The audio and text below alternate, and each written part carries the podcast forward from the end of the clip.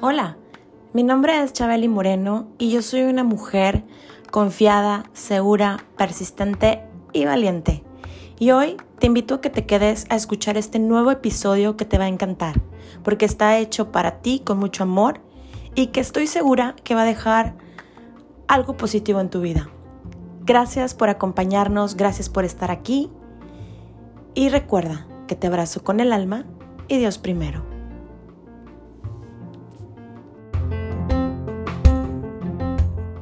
Bienvenidos a Chabeli Moreno, el podcast.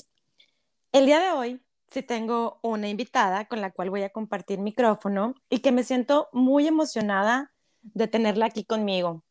Su nombre es Paola Curi. Ella actualmente es una mujer trabajadora, es mamá, es esposa, es hija, es hermana. Y les voy a platicar un poquito de ella.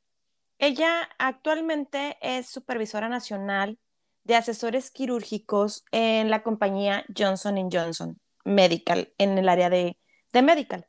Ella es egresada del TEC de Monterrey en la Ciudad de México. Ella vive actualmente en la Ciudad de México. Como les, como les decía ahorita, ella es mamá de dos pequeñas, una de siete años y una de nueve. También, bueno, ustedes saben que como mujeres somos súper multitask y hacemos muchas, muchas cosas y Paola Curi no es la excepción.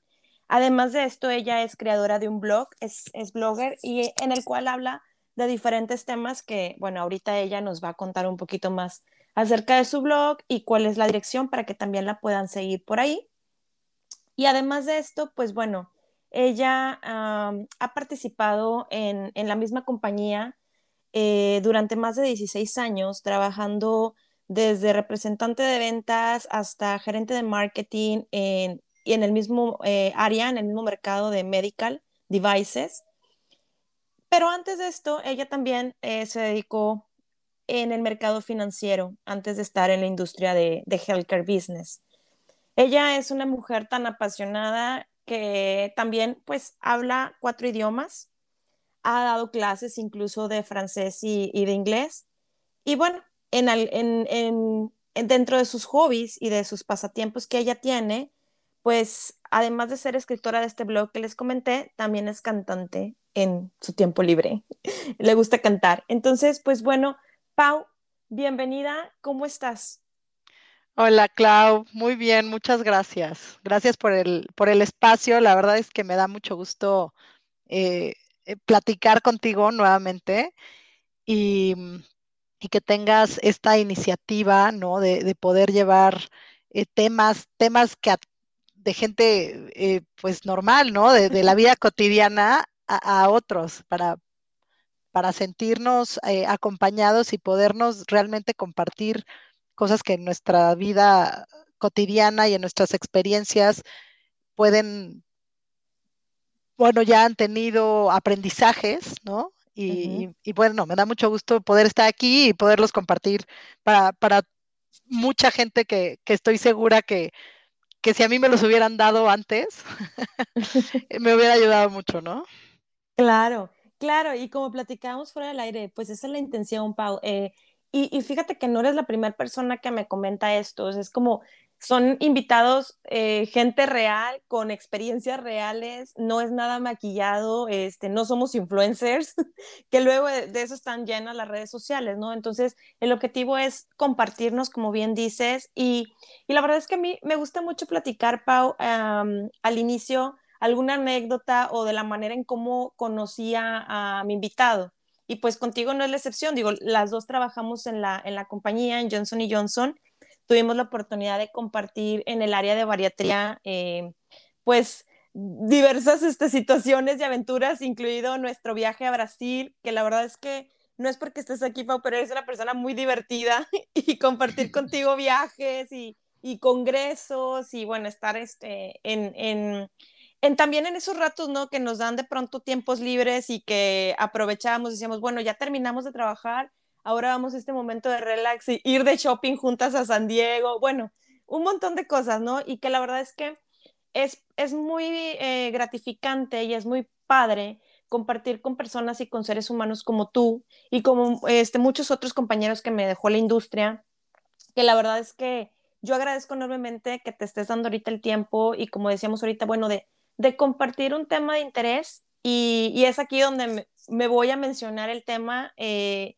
que elegimos y que elegiste tú muy amablemente para conversar aquí con, con el auditorio, ¿no? Y que, y que te decía que poco a poco ha ido creciendo este auditorio y pues bueno, vamos llegando cada vez a más y más. Y que ojo, el nombre del tema yo sé que pudiese verse como que va solo dirigido a las...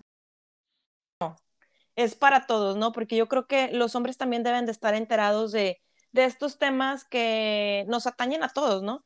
Entonces, el tema que escogimos es el tema la mujer y la equidad de género en México y en todas partes del mundo, ¿no? Porque ahorita vamos a platicar eh, un poco de, de las diferentes, eh, pues, eh, situaciones que se están viviendo, pues, a nivel internacional, ¿no? No solo México, Canadá, sino en todas partes del mundo. Y ahorita yo creo que nos cae como anillo al dedo con recién esta nota que pasó de Afganistán y de, y, y de todo esto que está pasando, ¿no? A nivel mundial. Entonces, ¿cómo ves, mi Pau? No, pues digo, ya, ya mencionaste, para mí es un tema eh, que se tiene que tocar y es un tema muy interesante en el sentido de que se vive diferente en los diferentes países, pero no existe ningún país hoy en el mundo que tenga una verdadera equidad de género. Factores hay muchos, ¿no? Eh, evidentemente, ya lo mencionaste, cuando, cuando pienso en, en, las mujeres, ¿no? De Afganistán, en estos países en el que si eres violada es un crimen, ¿no? Y te meten en la cárcel por, por la deshonra a la familia, o, o, o, que tienes que estar cubierta, o una serie de situaciones eh, que claro, las veo completamente ajenas a mí, en ese momento entiendo que estamos a siglos de diferencia y de avance, pero esto no significa que tengamos que dejar de exigir o de buscar una equidad de género simplemente porque estamos mejor que otros países. Es nuestra responsabilidad como mujeres hablar del tema y notar estas cosas que, nos pasan en la, en la vida cotidiana, incluso a mujeres en una situación como la mía, que trabajo en una empresa que es la número uno en equidad de género eh, y que estoy en movimientos ¿no? de WLI, que, que, son, obviamente, hablan de mujeres que ya han tenido este avance eh, importante, o mujeres como tú, que hoy viven incluso en uno de los países este, más desarrollados en donde la equidad de género es mucho mayor que en países como México, ¿no? Uh -huh. No estoy ciega a eh, que hemos tenido un gran avance, pero definitivamente tenemos que seguir hablando del tema en nuestra propia realidad para construir una equidad de género. Completamente Entonces, de acuerdo. Pues la verdad es que gracias por, por el espacio y, y, y qué, qué, gusto poder hablar con, con otra mujer ¿no? De este tema. Y algo que quiero puntualizar de lo que mencionaste, y es bien importante, esto no es un movimiento para mujeres, de mujeres para mujeres. O sea, es un movimiento en el que hay muchos hombres involucrados, porque a los hombres les conviene también una equidad de género. Hoy en día también tienen peso eh, eh, pesos sobre ellos que no corresponden, ¿no? También están estereotipados uh -huh. eh, por la sociedad y claro, en este caso nosotros tenemos más desventaja siendo mujeres, ¿no? En la mayoría de las situaciones, pero los hombres tampoco, y muchos hombres que están conscientes tampoco quieren esto, ¿no? Entonces, no, bienvenidos a, a todos los hombres que quieran escuchar, ¿no? Y cómo pueden aportar y, y que estén conscientes que la diversidad evidentemente pues trae mucho mejores resultados en general en la sociedad, ¿no? Sí, completamente de acuerdo. Y creo que acabas de mencionar algo bien importante, es que estén conscientes, porque creo que pues lastimosamente por las, la manera en que fueron eh, educados, este, esas creencias, esos malos hábitos, por así decirlo, pues a veces son lo, o sea, lo que causa este caos dentro de las empresas, hablando de un tema eh, cuando trabajas en una compañía. Y como bien dijiste ahorita, definitivamente eh, Johnson Johnson, a mí me tocó, y te lo platicaba, eh, ver que pues sí, había uh, mujeres directoras, muchas gerentes mujeres, sí había esta parte este, de, de, esta opción y estas posiciones que se daban para las mujeres, pero hay otras compañías que a pesar de ser compañías internacionales, eh, no era así. O sea, y, y, a mí me tocó participar en algunas otras, no voy a decir nombres, pero sí veía en su mayoría los VPs, los directores, eh, las, los gerentes, todos eran hombres. Entonces sí, como que siento yo que definitivamente eh, a todos nos conviene, a tanto hombres como mujeres, estar con esta equidad porque tenemos diferentes maneras de pensar, tenemos diferentes maneras también de, de, de, de, ser organizados, ¿no? O sea, en temas de organización somos muy diferentes las mujeres que los hombres. Correcto, y eso está bien, ¿no? O sea, la diversidad trae mejores resultados. Y yo y esto es bien importante decirlo, o sea, no, no, es que esté haciendo un manifiesto feminista, o tal vez sí, pero no busco, y hoy en día la mujer de hoy tampoco busca la igualdad. No quiero ser igual a un hombre. Tenemos diferencias que nos enriquecen.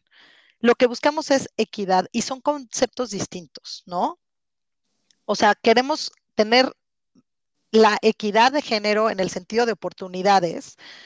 Sin embargo, el hecho de ser mujer y de ser hombres ayuda a que habiendo esta equidad logremos mejores resultados que si solo se piensa eh, en un grupo de hombres o solo se piensa en un grupo de mujeres, ¿no? Nos necesitamos unos a los otros, tanto biológicamente como eh, de muchas otras maneras, ¿no? De organización social, pero esto no se va a lograr si no hay una equidad. Y hoy en día, pues hay que enfrentarlo, el mundo sigue siendo regido por hombres, ¿no? Sí, definitivamente. ¿Y tú, Pau, cómo crees que esto, o sea, pudiese lograrse? Porque, mira, pues de, de entrada, muchas veces eh, dentro de las compañías y siguiendo con este tema laboral, pues tú sabes, ¿no? Este, también incluso para dar... pasa mucho en México, eh, tienes que estar como apadrinado, ¿no? O sea, tienes que estar como que traigas el, la recomendación de alguien de más arriba y entonces son como, pues acomoda al amigo del amigo del amigo y eso es algo muy común. Entonces, ¿tú cómo crees que esto se rompería y pudiéramos tener esta mayor diversidad y equidad en, eh, hablando en el sentido laboral y no solo en lo laboral, ¿no? Sino en, lo global general? Eh, bueno, yo creo que para, para, darte mi punto de vista, eh, quisiera hablar un poco ¿no? de, de, de la evolución, de, de, cómo hemos estado, de, cómo se pueden dar eh, estas situaciones en, en, el trabajo y cómo podemos hacer algo. ¿no? Al final, esta es la idea del, del espacio. Uh -huh. quiero empezar diciendo que ya hablamos ¿no? de, que hay países en mucha desigualdad, pero en estos países eh, desarrollados, ¿no? En donde la mujer ya tiene un papel importante. Eh, hay muchísima literatura, ¿no? Que, que, seguramente la audiencia ya conoce, ¿no? Y si están interesados pueden buscar. De hecho, mucho este, me inspiró eh, hablar contigo de esto, un libro que se llama Lean In, ¿no? Uh -huh. eh, de Sheryl Sandberg, que, que, es un libro muy famoso. Ella es una mujer, pues, muy poderosa hoy en día en el, en, en el mundo empresarial pero llevándolo a mi realidad, ¿no? creo que hay muchísimos detalles eh, de, de, mi vida laboral que, que, yo no había puntualizado y sin ser alguien tan poderoso y haber nacido en Estados Unidos y tener eh, pues padres que, que, me dijeran que todo era posible, la verdad es que pues no fue así, ¿no? O uh -huh. una pareja sentimental que hiciera todo posible, tampoco es así, ¿no? Cheryl empieza su libro agradeciendo justo a sus padres y a su pareja, y me di cuenta que, que ya aquí, ¿no? Hay un gap, ¿no? Ya hay una realidad distinta. Eh, aún así, ella está hablando de una desigualdad de género y, y habla de desde cuando se embarazó, como no habían estacionamientos para mujeres, ¿no? Embarazadas, eh, cómo le costaba trabajo en Google llegar hasta su lugar ¿no? de, de, oficina y era mucho más difícil estando embarazada. Todo eso ha ido evolucionando gracias a, a mujeres como ellas, ¿no? Eh, pero pensando en mí, eh, definitivamente a mí me contrataron en 2005 en Johnson, ¿no? Eh, me casé en 2007 y desde ahí empecé con la primer negativa, ¿no? A un crecimiento laboral. el director de, la franquicia donde trabajaba de Ethicon me dijo, la verdad es que eres la más calificada, eres la siguiente para esta posición. En ese momento se llama especialista de, ventas, que es como un Product Management Associate. Casar, entonces yo te recomiendo que te vayas de luna de miel y lo pienses porque pues tu vida va a cambiar y, pues ni modo que estés viajando, ¿no? Este, y, yo no lo veía como algo malo, porque al final era la normalidad, ¿no? y, simplemente tuve que bajar mis expectativas, me obligó a bajar mis expectativas a mí misma, ¿no? Sobre mí. Em, cuando me embaracé de mi primer hija en 2011, me acuerdo que me hablaron al mes y medio porque las leyes tampoco existían estas prestaciones que hay en algunos países y que en México ya están implementando en, empresas como la mía, pero de darte la prestación de quedarte más tiempo, de tomar hasta meses cartera, ¿no? Hasta seis meses. En mi época eran un mes y medio antes, un mes y medio después, y se acabó, ¿no? Sí. Entonces, al mes y medio de mi primer bebé me llamaron que dónde estaba, que ya me pusiera a trabajar, que me necesitaban para lanzar un nuevo producto. Regreso y me acuerdo que pues yo estaba, yo decidí dar leche materna a, mis bebés, a las dos, y llegué a Johnson con mi bomba y todo, pero pues no había un lugar. O sea, me tenía que meter al excusado, ¿no? hasta el baño en donde están los WC, cerrarle y, no había ni siquiera una conexión. Entonces tuve que conseguir una bomba este, manual. manual. Y, me acuerdo que me sacaba la leche, la verdad es muy complicado y no había refrigerador más que el de la cafetería y me da pena llegar con mi leche materna, entonces pues tiraba la leche, ¿no? Sí, claro. Eh, y digo, me, enorgullece mucho decir que fui yo la que llegué a recursos humanos y les dije, es, o sea, es urgente y, y lo más pronto posible mejor que haya un espacio para la lactancia, o que podamos sacarnos la leche, ¿no? 15 minutos cada tres horas. Y me dijeron, ah, y, fue interesantísimo porque, claro, pusieron un espacio, un cuartito pequeño, que le llaman lactancia y, antiestrés, que creo que solo yo usaba, pero lo más interesante fue saber que todas las mujeres antes de mí que tuvieron hijos no se atrevieron a hablar. A hablar. Y sufrieron en, en, en silencio, ¿no? Ay, no, para... eso es un sufrimiento terrible que hasta te dan ganas de gritar. Y para mantener su trabajo, porque era un buen trabajo, porque, porque es una buena empresa y, y, y, pues de plano dejar de amamantar a sus hijos, ¿no? Aunque, aunque no, no todas es lo que, lo que quisieran. Entonces, bueno, eh, creo que, te digo, son cosas pequeñas que uno cree que está en la gloria y, y no, ¿no? Eh, tenemos que, que, levantar la voz. Entonces, este, no sé tú cómo lo hayas vivido, Clau, pero también fuiste mamá estando trabajando, ¿no? Sí, y casi fueron las mismas fechas porque mis niños también tienen años. Entonces, pues igual. Aquel entonces yo me encontraba laborando en bar, que actualmente pero no, o sea, es más, bueno, tú sabes que cuando estamos fuera de la Ciudad de México, a veces o sea, porque el corporativo está en la ciudad. En, pues yo vivía en Monterrey. No había, entonces, pues a mí me tocaba donde me tocaba. irme y tal a y me pasaba exactamente igual. Yo tenía pero entonces, ¿sabes qué? Pues el manual porque acumulación de leche también hay un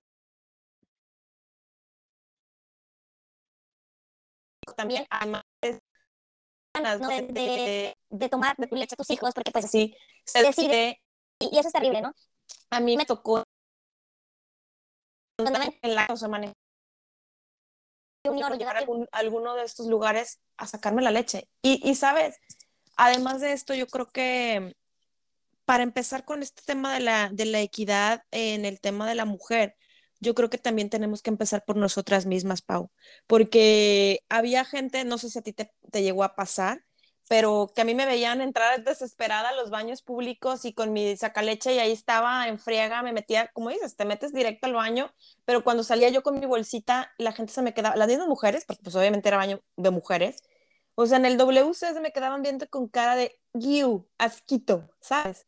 Entonces creo que debemos de empezar también a respetarnos y a decir, oye, pues si es una decisión el, del tema de la lactancia y, y, es muy respetable y, creo que es algo también muy importante, es un gran regalo que le damos a nuestros hijos. No, tienes toda la razón. Ahorita acabas de, de tocar un tema súper importante. La mujer tiene que apoyarse como mujer a sí misma.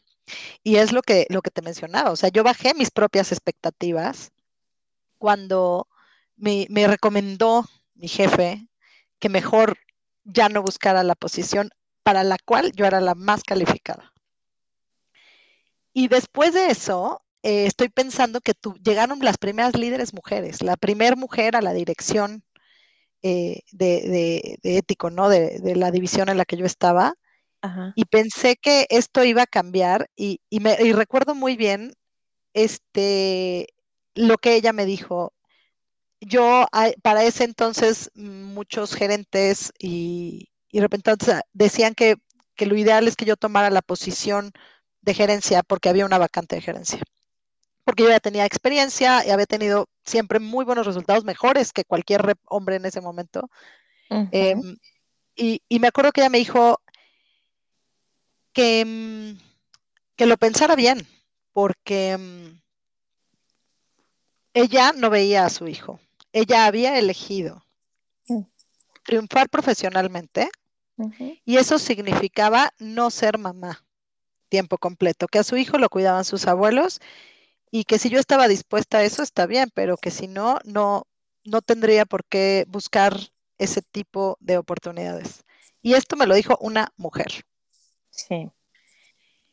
Entonces es muy interesante cómo nosotras mismas, y, y pensando en ella, eh, sacrificamos o creemos que debemos de sacrificar algo. No tenemos por qué tener las dos cosas, ¿no? Todavía en, en algunas mujeres existe eh, este argumento eh, de que ser ambicioso como mujeres es, es molesto, ¿no? Uh -huh. y claro, entonces recibí la negativa ahora no de un hombre, sino de una mujer, ¿no? Una mujer que además lo sufrió y decidió que si ella era eh, Infeliz, no, todos tenían que ser infelices.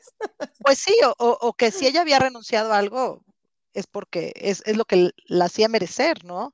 El deber ser. El, el ser una mujer exitosa profesionalmente. Entonces fue, fue la segunda negativa que recibí eh, dentro de, de, la empresa, ¿no? Y bueno, pues como me dieron esa opción, obviamente decidí eh, tener un balance. Eso fue en mi caso, ¿no? Eh, seguir trabajando eh, yo gracias, uh, tuve suerte y realmente mi embarazo fue un embarazo muy fácil, no tuve problemas para seguir trabajando al mismo ritmo, a pesar de que, de que me malmiraban, ¿no? Entonces, bueno, uh -huh. eh, me decían, oye, pero ¿por qué sigues manejando? Pero, y yo, bueno, porque me siento bien, ¿no? Sí. Pero a los hombres decían, ay, me, me acuerdo que me veían y decían, es que, este, pues no cuida, no se cuida, ¿no? No le importan sus hijos porque ella quiere ser este, trabajadora y las mujeres me decían, este, sigue trabajando al mismo ritmo, pero que no te importen tanto tus hijos, porque entonces no vas a ser eh, profesionalmente, pues, exitosa. Eh, exitosa. Y, y qué, qué, equivocados estábamos, ¿no? Y te digo, estoy hablando sí. de la misma empresa, pero esta empresa ha, ha evolucionado mucho y mucho, en, la verdad es que gracias a mujeres que levantamos la voz y dijimos, yo soy igual de productiva, y la sociedad es más productiva si yo sigo siendo una mamá presente, ¿no? Y eso no significa que, que, baje la guardia, significa que necesito las mismas prestaciones que una persona eh, que tiene una incapacidad física en cierto momento. O sea, no, no estoy exigiendo nada fuera de lo normal y la empresa lo puede hacer, ¿no? Entonces fue interesante porque recibí muchas negativas como esta de mujeres. Eh, recuerdo también otras líderes que me decían, ¿y tú por qué trabajas y tu esposo trabaja? que no le, o sea, casi casi no le alcanza o por qué, quieres crecer, ¿no? Sí. Y, y yo decía, no, no, no tiene tampoco tienes por qué estar en una necesidad. Eh, y sí es cierto, muchas mujeres hoy manejan la economía de sus hogares cada vez más, ¿no? Hay porcentaje, hay un porcentaje importante de mujeres, tanto en Latinoamérica como en África, eh, que, que, son las, las que llevan el pan al hogar, ¿no? Entonces, peor todavía para estas mujeres. En mi caso, tal vez efectivamente no, no era yo quien mantenía el, hogar. el hogar. Sin embargo, para tener la vida que tenemos, pues necesitamos los dos sueldos. Correcto. Y, lo, y, y si no, eh, es interesante porque te lo cuestionan. ¿Por qué a un hombre no le cuestionan eso? Un hombre que exige es un hombre ambicioso y un hombre ambicioso es un hombre bien visto. Uh -huh. Es un hombre que va a llegar al éxito. Pero una mujer que exige es una mujer ambiciosa y una mujer ambiciosa es molesta. Es una mujer que no es una, es, no tiene este eh, estereotipo de mujer que, que, todos vemos que es alguien que apoya a la comunidad, que es alguien sensible. Una mujer que exige o que ambiciona más está mal vista. Entonces es muy interesante porque no puedes expresar de quiero seguir trabajando y quiero un mejor puesto, pues porque quiero más dinero, porque quiero vivir mejor, ¿no? Eh, si un hombre lo hace está bien, le dan el puesto, les gusta la ambición. Una mujer que lo hace definitivamente es una mujer que seguramente es una mala madre o seguramente, ¿no? Este no está pensando en los demás. Es muy interesante, Egoísta. sigue siendo así. Es ego, exacto, dijiste la palabra. Una mujer sí. ambiciosa es una mujer egoísta. Un hombre ambicioso es un hombre exitoso. Así es. Pues mira, créeme que eh, en el tiempo he aprendido que egoísta no es malo, ¿eh? O sea, al contrario. Y creo que, que como platicábamos tú y yo, o sea, tiene que haber un equilibrio en todo. Y para que una mujer, incluso los hombres, ¿no? Pero te digo que es donde tenemos esta diversidad de maneras de pensar, pero creo que para que nosotras podamos sentir pues naturalmente tenemos que sentirnos productivas y naturalmente tenemos que sentirnos amadas, queridas, pero todo viene desde nosotras mismas, ¿no? Y, y ahorita lo, lo platicábamos de que a veces entre nosotras mismas como mujeres nos vamos poniendo eh, este, el pie para no avanzar y no dejarnos avanzar a nosotras mismas, al contrario de, en lugar de apoyarnos y, y de, está como esa anécdota que seguramente ya te la has de saber, la de la tina con los cangrejos. ¿No? De que están, están tratando de salir y el cangrejito de abajo lo va jalando y luego el otro, o sea, y es, no, no sales, no sales de la tina, ah. aquí te quedas. Entonces, estamos así, lastimosamente, pero creo que debe de ser como, ¿cómo te diré? Como un bundle, ¿no? O sea, tiene que ser algo completo, un, un, un paquete completo en el, oye, pues me siento realizada en la parte de, digo, algunas, y es muy respetable, no quieren tener hijos, está bien, pero las que somos mamás tenemos que sentirnos también eh, realizadas en ese sentido, realizadas también como esposas, como amigas, como este, hijas, porque también, o sea, hay más cosas, ¿no? En el entorno. Y, y a mí, dentro de, de mi experiencia, pues sí me tocó también esta parte, ¿no? Lastimosamente tener líderes mujeres y dentro de, Johnson, que no comprendían, ¿no? Es, oye, es que, o sea, tienes que salir a hacer esto, hacer lo otro, y, oye, pero es que mi hijo se enfermó. A lo mejor sí eran un poquito sensibles, pero luego esa sensibilidad se, se esfumaba, ¿no? Y decían, oye, pues sí, pero lo siento, tu hijo, este, aunque esté enfermo, pero tienes que ir a atender a tal doctor o tienes que ir a atender tal, tal, tal, tal actividad, ¿no? Entonces, al haber hecho yo el cambio de país, aquí me doy cuenta que es un tema completamente distinto tanto para hombres como para mujeres. Y estás hablando de un país donde en primer lugar está la mujer, en segundo lugar están los niños, en tercer lugar están los animales, perros, gatos, cuyos, lo que tengas, y hasta el último está el hombre. Órale. Y no está mal, o sea, créeme que no está mal, porque hace, hace precisamente de esto, que haya un respeto. Y, y obviamente está muy, este, muy interesante porque aquí en este país eh, más del 80% de la población no somos canadienses puros, somos gente de otros países. Es un tema sumamente multicultural. Conoces a gente de todas partes, pero al final del día te tienes que alinear con lo que el país tiene y lo que el país dicta, ¿no? Que ofrece en este sentido del respeto otra cosa que me di cuenta, digo, y en, en, todas partes sucede, ¿no? No solo México, eh, que obviamente tienes que tener el respeto al, al tiempo con la familia. Y creo que eso en México se olvida mucho. Y aquí no. O sea, aquí sabes que si tu horario de trabajo es de 8 a 5, o sea, después de las 5 te, te dicen, ¿qué estás haciendo aquí? Vete. Es tu tiempo ya con tu, en tu casa, con tu familia, tu tiempo libre, con lo que lo quieras utilizar, pero es tu tiempo. Y en, y en México, ¿qué pasa, Pau? Llega a las 5 de la tarde, te quieres ir a las 5 de la tarde y te, se te quedan viendo con cara de fuchi, o sea, de, pero ¿por qué te vas a esta hora? Oye, es que este es mi horario. No, no, no. Y entre más te quedes, pues, ah, mira, es que sí es trabajador. Y creo que para algunas otras culturas, el que te quedes extra es, está siendo improductivo en tu horario laboral. O sea, eso quiere decir que no trabajaste dentro de tu horario y por esa razón te tienes que quedar un extra. Y en nuestro país no. Es, es bien visto, ¿no? Y es, ay, mira, se está quedando, es bien chambeador. Es, eh, es, es, real, es real. Y otra cosa que me he dado cuenta aquí y, y que en México, y, y, esta pregunta es para ti, a ver, a ver, a ver tú qué me contestas. Para llegar a un puesto de gerencia o de director, ¿cuál es la edad promedio que tiene que tener un ser humano en México? Eh, pues entre 30 y 40 más o menos. Bueno, entre 35 y 40 en la empresa en la que estoy, ¿no? Uh -huh, uh -huh. Regularmente empresas... más grandes. Exacto, exacto. Pero hay empresas o sea, una que gente arriba. joven tampoco es incluida. Viven también un tipo de discriminación generacional. Exacto. ¿Y qué crees? Aquí en este país no. O sea, aquí ves gerentes o directores de 25 años. 28 años. Claro, porque se basan en sus habilidades, no en su edad, no, no en estereotipos. Exacto. Y eso es algo fantástico que, pues digo, esperemos que eh, siga evolucionando eh, no solo en Johnson, sino en todas las empresas, porque, pues como tú decías, afortunadamente Johnson sí tiene esta evolución, no como quisiéramos, pero ahí va.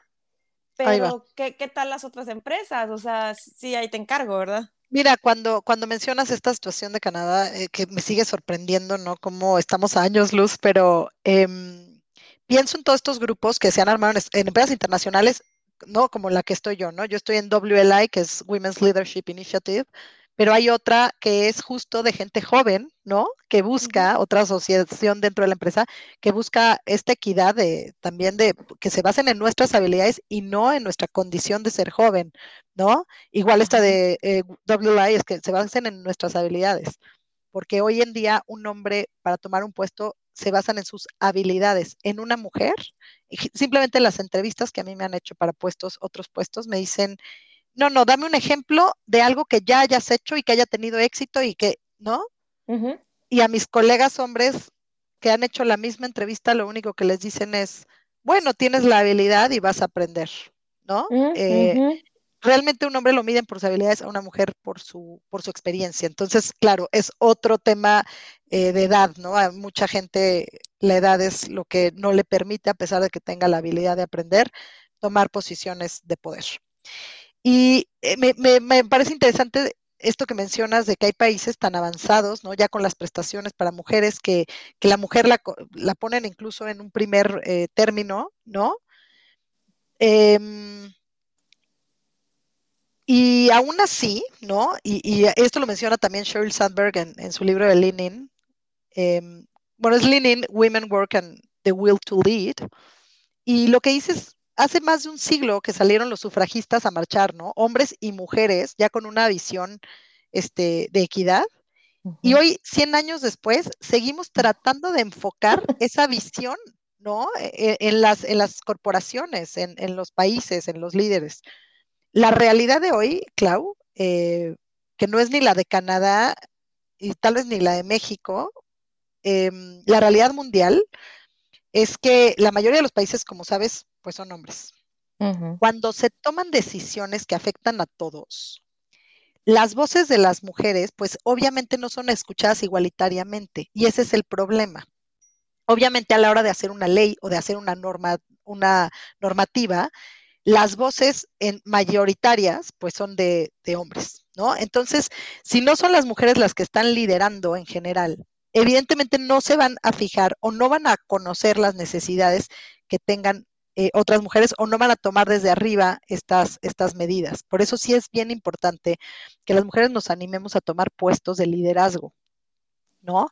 Este Sheryl menciona que de los 195 países independientes del mundo, solo 17 tienen líderes mujeres el día de hoy. ¿no? bueno. Y en los parlamentos de, de, todos los países más desarrollados, ya olvídate de México y de obviamente Medio Oriente y no y África, pero en los países más desarrollados, las mujeres en los parlamentos solo ocupan un 17%. Wow. Y en el mundo corporativo, que al final tú sabes que las empresas de hoy son las que manejan el mundo, ¿no? Las empresas este, transnacionales, solo un 4% de los líderes son mujeres. Entonces, estamos hablando ya de, de, medidas muy avanzadas y aún así, la representación de la voz de las mujeres que podrían empatizar con las necesidades en esta sociedad eh, que tienen ¿no? otras mujeres es de un 4%. Y eso lo, eso, eso lo este, salió a la luz por eh, Fortune, el, sí, Fortune 500 me parece, no me acuerdo cuál era el estudio, pero son las CEOs, mujeres son un 4% en el mundo. Obviamente estamos muy lejos de llegar a este 50% de equidad, ¿no? Y yo creo que por eso son estas medidas que toman países como Canadá, ¿no? En donde la diversidad es importante para romper mucho más récords. Y también son países, claro, más avanzados, porque la diversidad trae avance. Claro. Y, y, y incluir mujeres e incluir jóvenes es algo de diversidad. Y digo, me gustó que mencionaras lo de jóvenes porque es verdad, ¿no? La única manera de ayudar a, mujeres que, están incluso en peores condiciones que nosotros, ¿no? Como pues, las afganas y como de verdad, ¿no? Que hay, mucho peores, incluso dentro de México hay situaciones muy diferentes, la que vivo yo y la que viven otras mujeres que trabajan en las secretarías, ¿no? Sí. La única manera de ayudarles es tener, es lograr esta, eh, pues estos puestos de poder, ¿no? Que, que, que el 50% de las empresas sean lideradas por mujeres. Ni siquiera estoy diciendo que todo, que su mayoría. Digo que el 50%. O sea, creo que lo que importa es la equidad.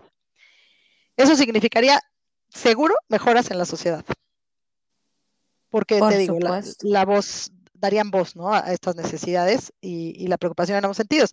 Y digo, yo sé que ya, ya llevamos un buen rato hablando de esto, es un tema que da para mucho, pero algo de lo que quiero decir y, que de verdad eh, yo misma quiero tomar ¿no? el sartén por el mango en estas situaciones, tenemos que atrevernos a buscar puestos de poder, o sea, no sentirnos ni culpables, ni, ni creer que, que está mal visto, y, levantar la voz y ponerse también de pronto agresiva eh, en, lo que uno quiere, ¿no? O sea, como hacerlo con, mucho más, como un hombre lo hace. O sea, los hombres dicen que en las primarias, desde chiquitos, si les preguntas qué quieren ser, en su mayoría ponen quiero ser presidente, ¿no? Bueno, en Estados Unidos principalmente se ha hecho este estudio, y las mujeres ninguna, ni una sola pone quiero ser presidente, porque ya nos estereotipan desde chiquitos a que no podemos, nos ponemos también nosotros una barrera, ¿no?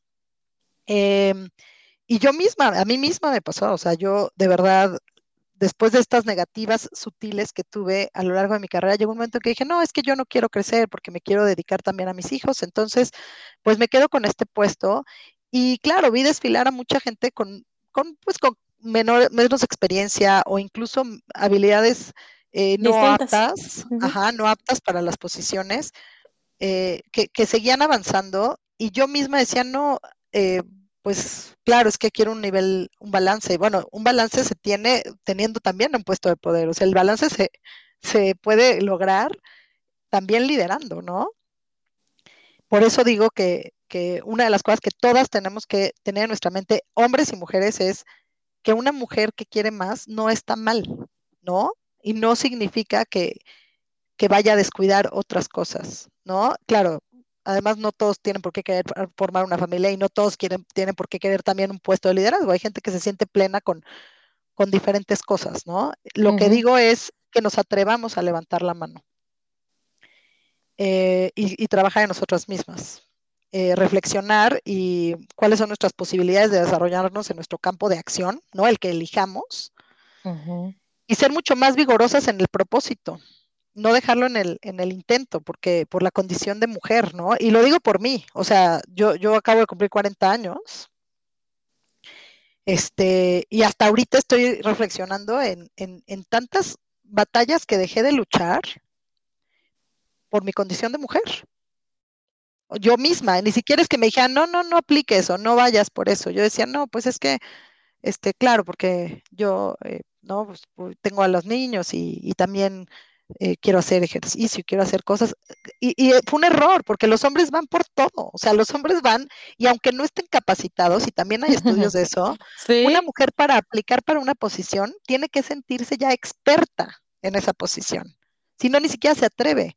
Los hombres van por todo, aunque no, aunque son no mucho más, uh -huh. mucho más confiados, tienen mucho más confianza en sí mismos. O sea, van y dicen yo y levantan la mano y, y, y aunque no sepan nada, dicen, bueno, pues lo aprendo y ya, ¿no? Y uh -huh. la mujer de plano que no, o sea, se, eh, en Johnson nos hacen estos exámenes, te dicen, ay, pues si quieres ese puesto, este, haz tu examen de habilidades. Habilidades. ¿no? Uh -huh. Y las mujeres siempre nos calificamos en learning, applying, ¿no? Y los hombres, este, leading, expert. sí, claro. Eh, ellos bueno, pues la confianza importa, la verdad, y creo que es algo que sí. nos han condicionado desde chiquitas, ¿no? Exacto. Entonces, sí, ahora estoy en, en, este tema, este, espero que, que, no sea tarde para mí. Digo, no, no lo es, nunca es tarde, ¿no? Desde uh -huh. donde estés y desde la edad que tengas, desde joven, desde mayor, puedes eh, regresar y decir, de nuevo quiero alcanzar las metas, ¿no? Que yo misma guardé en un cajón, o sea, quiero buscar hacerlo porque es la única manera de que realmente lleguen más mujeres a, liderar y de esta manera la sociedad tenga pues la voz de mujeres y, lleguen las necesidades a, a, ser resueltas, ¿no? De otra forma, siendo siempre el workforce, ¿no? Siendo siempre la, eh, no el líder, entonces una mujer va a acatar órdenes de hombres, no necesariamente porque sean malos, sino porque no conocen las necesidades. Claro. Pero Entonces, fíjate, ahorita que... Perdón. Y per, perdóname que te interrumpa. Y ahorita que, que te estoy escuchando y, y, todo lo que estás compartiendo, me hiciste que tuviera un flashback con alguna vez alguien me hizo este comentario, esta así como puntualización, y me dijo, bueno, pero es que no te das cuenta que los hombres fuimos y seguimos siendo educados por ustedes mismas, por las mujeres. Y claro. entonces ahorita que, o sea, que te escucho, o sea, sí, ellos son, pero ¿por qué? O sea, es, es, es una realidad, sí son educados por nosotras las mujeres, pero esta parte que tú dices, ellos van con todo, ellos este, tienen esa seguridad. Eh, yo, yo pienso, y ahorita que, que lo mencionas, es empezar a tener esta conciencia desde ya, o sea, desde casa, ¿no? O sea, desde las que tenemos mujercitas, pues yo tengo una, este, em, empezarlas a, a, educar a estas niñas de ahora con eso, o sea, con esa parte de tuve con todo, igual a los niños, o sea, pero lastimosamente nuestra cultura y muchas otras culturas también son, no, es que el hombre es el fuerte, el hombre no llora, y, y somos nosotras mismas, es lo más lastimoso y lamentable. Cuando yo recibí ese comentario, Pau, créeme que me cayó el balde de agua fría y dije, no manches. Pues sí, claro, son educados por, por las mismas mujeres, los hombres qué lastimoso que sea así, ¿no? Entonces hay que empezar, yo creo que desde casa, desde pequeños, para poder eh, comenzar a hacer este cambio si realmente lo queremos, ¿no? Totalmente, todo viene desde la educación. Y sí, nosotras tenemos ese chip, Clau. Realmente las, somos nosotras quienes tenemos que empezar a cambiar eso. Te estoy diciendo que a mis 40 años después de leer eh, muchos libros y muchas cosas y meterme a esta asociación, me di cuenta que, que, yo no he levantado la voz y de verdad que ha sido un tema de, de frustración y de que yo solita bajé mis expectativas eh, por, por, por, ser mujer, ¿no? Eh, las mujeres, eso es bien interesante, nos da miedo perder cosas. O sea, lo que tenemos, mm. lo que hemos construido, vivimos con miedo, o sea, vivimos pensando mejor no arriesgo futuro. lo que ya tengo, mejor no arriesgo lo que tengo. Los hombres, en cambio, van por más, o sea, el, por el éxito, no, no por, no tienen el miedo de perder, sino tienen la, más bien la sensación de que quieren más, ¿no? Uh -huh. eh, ahora, quiero nada más ser muy clara, no creo que el éxito se defina de una sola manera. La gente busca la felicidad en diferentes cosas. Correcto. ¿no? no hay una, no hay una fórmula para todos. De hecho, no todas las mujeres tienen por qué desear un éxito profesional, tampoco uh -huh. estoy diciendo eso. Eh, más bien yo quiero y también dirigirme a hombres, ¿no? Para que entiendan eh, lo que vive su colega, su madre, su hija, su pareja, eh, para que se unan a este empoderamiento. Lo que yo quiero es simplemente eso, un empoderamiento que no consiste en yo quiero ser exitoso en la vida profesional, eh, laboral, sino un empoderamiento que diga como mujer, estoy consciente, ¿no? De que me está faltando ambición. Ambición porque, porque vivo, eh, de vivir mi vida como yo la deseo, ¿no? Eh, cada persona que tenga esta conciencia de vivir su vida como desea, va a ser una mejor contribución al mundo. Punto. O sea, va a beneficiar a todos, ¿no? Si tú tienes claras las metas que encajan con tus valores y sueños y las tienes claras y no te autolimitas, vas a hacer una mejor contribución desde lo... A mí me encanta eh. hacer pasteles. A mí me encanta estar en mi casa todo el día limpiándola y cocinando y, cuidando a mis bebés. Pero si estoy segura de eso y estoy empoderada en eso, pues, pues voy a hacer una mejor contribución al mundo. Y yo estoy segura que muchísimas, o el más del 50% de mujeres quieren también un éxito profesional en una empresa, ¿no? Y ganar dinero. Em, bueno, la verdad es que hay mucho, te digo, mucho, mucho de qué hablar. Eh, yo quisiera también mencionar por último eh, mi generación, ¿no? Digo, podría hablar de, mi vida, cada quien tenemos situaciones diferentes, pero creo que a nosotros sí nos dijeron que podíamos, ¿no? Hacer lo que hacía un hombre, a diferencia de nuestras mamás. A mi mamá le dijeron que se podía casar y que, y que tenía hijos y que eso era su principal, este, pues, obligación. Responsabilidad, ajá. Ajá. Yo como muchas mujeres de mi generación dije, puedo, ¿no? Soy, claro, además en la escuela es interesantísimo esto, las mujeres tienen mejores calificaciones y mejor desempeño. Incluso en un trabajo, los mejores candidatos, y yo entrevisté, yo manejo 20 personas, y he entrevistado y he contratado mucha gente, y regularmente mis mejores candidatos son mujeres, llegan más preparadas, ¿no? A ese nivel. Pero cuando se trata de crecer, Clau, los puestos de liderazgo, las mujeres ya no aplican ya son hombres. Las mujeres se van quedando en el medio, no por falta de habilidad, por falta de ambición, por auto, y ya lo eh, digo, yo sé que lo he mencionado mucho, pero nosotras mismas decimos, pues ya hasta aquí, ¿no? Si no, no lo voy a lograr. Nos autosaboteamos. ajá, entonces, claro, en nuestra generación crecimos un poco eh, naive, ¿no? Un poco idealistas, creyendo que, lo íbamos a lograr igual cuando éramos niños y que éramos iguales, y a, y a lo largo de, pues, de nuestra vida, eh, hemos, nos vamos como desacelerando. Entonces, ¿qué tenemos que lograr? Digo, la solución que, yo veo y, que muchas mujeres que están metidas en este tema ven es eh, que las nuevas generaciones tampoco quieren hacerlo todo como nosotras, que nos volvimos locas. O sea, nosotros somos, somos la que quería ser la mejor mamá, tener al niño peinado, pero que estudiara clases, pero hiciera ejercicio, pero además el hombre estuvo horrible porque decidimos que también queríamos trabajar y aportar en la economía del hogar, pero los hombres no se involucraron al 50% en, en el hogar. Entonces, las nuevas generaciones, ahorita metiendo esto de los jóvenes, cuando ven mujeres como yo, ¿no? Que, se vuelven locas porque quieren tener la casa bien, pero el niño bien, pero la escuela bien, pero además el marido solo se dedica a trabajar porque eso es lo que está bien visto. Lo que dicen es, no, no quiero eso. Entonces ya tampoco somos un buen ejemplo, ¿no? Para las chavas. Las chavas ahorita lo que dicen es, yo sí estoy consciente de que tengo que soltar algo. Y regularmente adivina qué es lo que sueltan. Su carrera profesional. Su carrera, claro. Entonces volvemos al mismo vicio. Las nuevas generaciones tampoco están buscando un puesto de liderazgo porque ya vieron que nosotros, las que lo buscamos. Nos partimos la madre. Nos partimos la madre, Clau, tal cual lo dices. ¿no? Entonces está bien interesante. Los millennials que tienen eh, una mujer como líder, en su mayoría, haciendo encuestas, que ya hay muchas, dicen que no quieren ser como ella. O sea, yo no quiero ser como mi jefa. Ni hombres ni mujeres. Wow. Eh, tenemos que lograr que la ambición de los jóvenes, y esto viene desde la educación en casa que bien mencionaste, de hombres y mujeres, sea ser coproveedores y parejas al 50% de responsabilidades en el hogar. Papás mucho más involucrados con sus hijos y mamás mucho más involucradas con la economía del hogar. Eso es lo que tenemos que lograr. No volverse locas como nosotros, que éramos el 90% de, de, las actividades del hogar más el 50%, 40% del ingreso, ¿no? Eh, porque pues tampoco estamos dando un ejemplo que, quieran seguir, ¿no? ¿Quién va a querer tener una vida así? Exacto. Sí, y, fíjate que, o sea, tienes razón, porque también eso yo lo noté cuando cambié de país.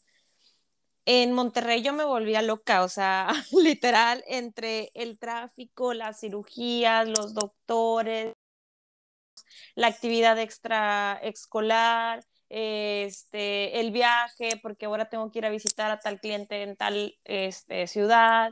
Em, todo esto, o sea, te vuelves loca, ¿no? O sea, literal, te vuelves loca y dices, o sea, estás anhelando tener este, el tiempo, ¿no? Que yo creo que eso fue lo que pasó cuando llegó la pandemia, ¿no? Todo el mundo, ay, es que quiero tener tiempo en casa y ¡pum! Te, te dio y, y tus deseos son órdenes y pasó, pero luego también otra vez volvió a haber como un desbalance, ¿no? O sea, e, e, este desequilibrio entre, bueno, ya estoy aquí en la casa, pero ahora no sé cómo convivir y, muchos temas también de, temas personales y, de crecimiento este, con la familia, ¿no? Entonces creo que eh, em, lo importante aquí de buscar ese equilibrio. Como tú bien decías, o sea, no estamos orillando a la gente a que tenga que ser obligatoriamente en un ambiente laboral, en un ambiente de, una, de trabajar a una empresa, pero sí es, como bien dices, ser inclusivos, buscar em, ser ejemplo, porque creo que todos actuamos por imitación, ¿no? Y muchas de las cosas que traemos de los paradigmas y de las viejas creencias y, y todo lo que traemos nosotros, pues lo aprendimos desde casa, lo aprendimos con papá, mamá. Entonces yo creo que es, como dices tú ahorita, es involucrar a los hijos, ver que papá está involucrado, que papá también puede lavar trastes, puede barrer la casa, este, puede hacer este tipo de actividades que no son eh, exclusivas solamente de la mamá, porque también papá lo puede hacer. Papá puede meter a lavar la ropa a la lavadora y secadora que hoy en día pues ya no, ya, ya, no sales a, atender, ¿no? O sea, la ropa, no vas al tendedero de la, del patio, sino aquí mismo lo haces todo. Y creo que eso es algo importante para cuando tenemos hijos, eh, como mi caso, eh, varones. O sea, mi esposo llega, lava los trastes, mi niño lo ve, este, de pronto, ay, ¿sabes qué? Déjame meter a lavar la ropa, la lava, la seca, la dobla, este, o nos repartimos esas actividades. Oye, ¿sabes qué? Este, tú lavas y, sacas la ropa, yo la doblo, em, yo aspiro aquí arriba, qué sé yo, ¿no? O sea, un montón de, actividades que, que se pueden hacer y que no nos cuestan, pero yo creo que es un tema de actitud más que de aptitud. Y conciencia, claro. Y conciencia, exacto. No, lo que dices es importantísimo. O sea, ya ahí le estás cambiando la educación y el chip a, tus hijos, ¿no? Y esto va, pues va a generar una, mejor sociedad, o sea, mucho más involucrada. De hecho, yo, eh, y lo mencionan también en mucha literatura, o sea, hay mujeres que se quedan solas por, por querer hacerlo todo, ¿no? y, y, hoy en día muchas mujeres están, eh, pues, manteniendo sus hogares y y trabajando y, haciendo todo precisamente por, por no haber hecho este, este balance con la pareja, ¿no? Y los hombres también quieren ser parte de sus hijos, y los hombres también, o sea, quieren quitarse ese, ese este, estereotipo de, oye, yo solo puedo ser proveedor, ¿no? Y eso es cosa de mujeres. Los hombres también disfrutan estar en su casa. Hay un capítulo en este libro que, he mencionado tanto, ¿no? De Sheryl eh, que se llama, del libro Lenin, se llama eh, Sit in bueno, siéntate en la mesa se llama. Ok. Y lo que dice es, pues básicamente, no, eh, obviamente son muchos ejemplos, todo, pero también siéntate en la mesa. O sea, yo antes me acuerdo que primero servía, o sea, ¿cómo me iba a sentar, no? Si no todos tenían ya el plato servido. Bueno, hoy me siento en la mesa. O sea, yo me siento y voy a comer, digo, y, si mi marido es el que está parado, pues trae las cosas, ¿no? Eh, o, o si hay mucha ropa, él agarra y la mete a la lavadora. Pero son cosas que he ido cambiando, de verdad. Son pasos chiquitos y que, y que nos han cambiado la vida y, que a mis hijas les han dado mucho más, eh, pues seguridad en que, en que ellas no, están solo hechas para una cosa, ¿no? Sino, pues, más igualdad, pues. Exacto. Eh, bueno, y, otra cosa que me parece muy importante, ¿no? Eh, decir, uno debe de sentirse apto para lo que quiera hacer, ¿no? Entonces, eh, saber, ¿no? Desde chiquitos, y eso también ayuda mucho con los niños, es yo siempre tuve, bueno, yo por ejemplo, siempre tuve buenas calificaciones y me acuerdo que hacía un examen y salía así insegura sin decir, ay, me fue súper bien. Los hombres salían, bueno, así de nombre, increíble. Yo sacaba 10 y mi compañerito 7, pero él se sentía súper seguro en el examen. Y, y, seguramente hoy tiene un puesto de dirección, ¿no? Sí, sí. Entonces, eh, otro consejo eh, que me parece muy importante y, que puede ir cerrando, ¿no? Esta primera conversación es fake it till you feel it, ¿no? Em, cuando tú quieras algo, actúa como que lo tienes. Exacto. O sea, esto de la postura y vístete como el pues, pues sí es cierto. Sí. Tú actúa, aunque, aunque por dentro sientas inseguridad, hazlo. Y vas a ver, ¿no? Desde sentarte a la mesa, desde desde llegar y caminar como, como lo quieras hacer, aunque, aunque para que te la creas, porque como mujeres y por toda esta educación nos han dicho que tenemos que em, esperar órdenes para actuar, ¿no? Los hombres dan órdenes. Una niña que da órdenes es una mandona. Mandona, exacto. Un hombre que da órdenes, pues es un líder. Simplemente no es juzgado. ¿No? Los niños que dicen cómo se va a jugar, nadie los juzga. A las niñas dicen, ay, es que es súper mandoncita, ¿no? sí. Entonces sí hay mucho que hacer desde niños, que, que digo que yo he reflexionado porque lo he leído, ¿no? Y, y, claro, como tú dices, me trae a la mente muchas situaciones. Entonces, pues sí, hagamos, atrevámonos a hacer las mandonas, o sea, literal. sí. Claro, y, y literal, lo único que tienes que hacer es visualizarte y la pregunta que es con lo que yo de verdad quisiera cerrar esta conversación, y si tenemos otra, porque hay mucho más de qué hablar Desde eh, adelante, pero una pregunta bien importante es, ¿qué harías? O sea, pregúntate, todos, todas nos tenemos que preguntar, ¿qué haríamos si no tuviéramos miedo? Porque las mujeres tenemos miedo, como ya lo mencioné, de perder lo que vamos construyendo. ¿Qué harías si no tuvieras miedo? O sea, ¿qué es lo que deseas? ¿Cómo te ves si no tuvieras miedo? Y contestando esa pregunta, pues actuemos hacia allá, ¿no? Y eso va a cambiar muchísimas cosas. Nos va a hacer atrevernos a muchas, a tomar muchas decisiones y a ser parte de verdad de, de, liderazgo de, de, este mundo. Y evidentemente va a, va a, repercutir en la educación de nuestros hijos y en la actitud de nuestras parejas. Clau, muchísimas gracias, la verdad. Gracias por el espacio y y por dejarme decir todas mis cosas, ¿no? Que en, ahora sí que en mi crisis de 40 han venido a... a, revolucionarte, claro. No, Pau, al contrario, gracias a ti. Y, créeme que es cierto, o sea, todo esto que, que hemos platicado es cierto y debemos hacer ese cambio. Y sabes, yo me quedo con algo bien importante que tú dijiste al inicio, cuando experiencia de cómo un hombre y luego vino una líder eh, mujer, te frenaron. Y creo que mm, con lo que yo me quedo y con lo que a mí me encantaría que el auditorio lo implementaran es, no le cedas el poder a alguien más por el hecho de que te dijeron que no. O sea, al contrario, te dicen que no, pues ve por un sí. Y, y si en verdad lo quieres, claro, ¿verdad? Creo que este, definitivamente, como dices, el miedo puede ser paralizador, pero también puede ser algo que te impulse. Dices, bueno, tengo miedo y lo que tú quieras, pero me arriesgo, ¿no? Y voy por todo.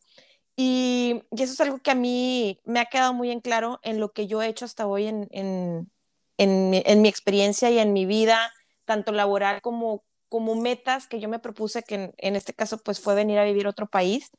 Claro, el miedo te paraliza. Y, y muchos comentarios de, oye, pero es que ¿cómo vas a dejar toda tu vida? Tienes toda una vida en Monterrey. ¿Cómo vas a dejar, o sea, cómo te traíste a vender tu casa y ahorita estás vendiendo la otra casa? Vendiste la camioneta, vendiste el coche, vendiste todo, de toda tu vida. Literal, Pau, mi vida venía en un coche, en un Yaris, en la cajuela. Mi vida entera de Monterrey venía ahí en la cajuela de un Yaris. Increíble. Y yo, o sea, yo decía, what? O sea, no, no importa. Claro. Porque eh, es volver a comenzar y no pasa nada. Y ojo, no es, mucha gente dice, es que voy a empezar de cero. No, es un nuevo comienzo, es un nuevo comienzo que le vas a dar un nuevo toque, un nuevo todo. Y es padre, ¿no? O sea, era lo que decíamos ahorita, vivir tan ajetreadas y no ceder el, el control de diferentes cosas porque queremos estar con todo el control de de la casa y solamente yo lo puedo hacer y no te, no te comparto y no te dejo que tú hagas o que, o que alguien más pueda tener este, estas actividades, como lo que decías ahorita, de compartir al esposo, eh, repartir estas actividades, porque a veces decimos, no, es que si no lo hago yo, nadie lo va a hacer bien. Y creo que no, es sano, es sano hacerlo y compartirlo de esa manera porque muchas de las veces hasta el matrimonio puede costar. Y, lo digo por experiencia porque yo estuve a punto de, de divorciarme en su momento y fue por eso, porque no tenía ese equilibrio en mi vida, Pau, no tenía ese este balance que sí se puede lograr, pero creo que tenemos que, como dices, una, alzar la voz, dos, dejar el miedo de lado y tres, no cederle el poder a alguien más de las decisiones que, que o de las metas o de los sueños que, que cada uno tenemos, ¿no? Totalmente, el ejemplo que diste es, no hay, o sea, excelente cierre, ¿no? Y ahí si no tuvieras miedo, ¿no? Y, y, y, es, y es no tener miedo a soltar, porque sabes lo que quieres y porque no te sientes, lo importante es ver la oportunidad y llenarla, no esperar a tener, estar a la altura de esa oportunidad, ¿no? Y fue lo que tú hiciste. O sea, es, esta es la oportunidad que tengo, yo voy a, me voy a visualizar para, para estar ahí, para vivir en Canadá, para que mis hijos estudien ahí, para darles una vida en un país definitivamente, como ya platicamos, con mucho mejores oportunidades. Y no pensaste en lo que estoy perdiendo, sino en, en yo no tengo miedo de tener algo mejor, yo puedo con más. La verdad, esa es la, eh, o sea, me encantó el ejemplo y esa es la actitud que tenemos que tener para tomar las decisiones de todo como mujeres, ¿no? Y efectivamente, eso también va a ayudar a tener parejas más consolidadas y más exitosas, vidas en común. Involucrarse, involucrar a los hombres en eh, soltar, ¿no? En cosas y involucrarte tú en, en pues en proveer también, ¿no? Eh, si es necesario. Exacto. Me encantó hablar contigo, Clau. La verdad es que estuvo increíble. Ojalá que, muchas mujeres escuchen esto y, hombres y que podamos después desarrollar otros temas, ¿no? Tan, tan, con, de tanto impacto para la vida social de hoy en día. Desde luego, Pau. Y, y digo, como se los digo a todos los invitados, las puertas están abiertas para retomar otros temas que yo creo que abundan muchos temas de interés y, pues nada, o sea, más que nada agradecer por tu tiempo y, felicitarte, Pau, porque también algo que tengo muy presente de ti cuando viajamos a Brasil, ¿te acuerdas que estaba, estabas, estábamos como en el mismo nivel, éramos representantes de bariatría y tú ibas a punto a este puesto de marketing, ¿te acuerdas? Correcto, sí. Entonces, yo tengo muy presente esa parte tuya, es que, ¿cómo? Y, luego, ¿qué tal si no la, o sea, casi, casi, que si no cubro con, con estas expectativas? Así es. Y, y, y, y, si no la hago y bla, bla, bla, y que yo te decía, Pau, arriesgate, no pasa nada, claro. dale, que te importe, lo... pues bueno, ya, ya fuiste, te diste cuenta, y, si no funcionó, pues también, pero ya fuiste y experimentaste por ti. Y me da un gusto tremendo, Pau, este, saber que sigues dentro de la compañía, que, que tú sabes también que puede haber gente que tenga muchas habilidades, este, pero también, como te decía hace rato, si no tienes ese apadrinamiento, si no le caíste bien al de arriba, también eso, eso está dentro de esta equidad que no hemos sabido manejar esta inteligencia emocional, por así decirlo, de darte cuenta que no es porque sea tu amigo o porque tengas una afinidad con esa persona le vas a dar el puesto, sino porque tiene las aptitudes, tiene las habilidades para poder em, desempeñar el puesto, pero a veces, y a veces las compañías siento que tenían buenas habilidades, pero porque no te caía bien, y, lo digo por experiencia y porque a mí me pasó dentro de la empresa, eh, pues le das cuello siendo que había resultados de más del 150% de la, del cubrimiento de la cuota, y aún así le das cuello a la persona y dices, bueno, ok,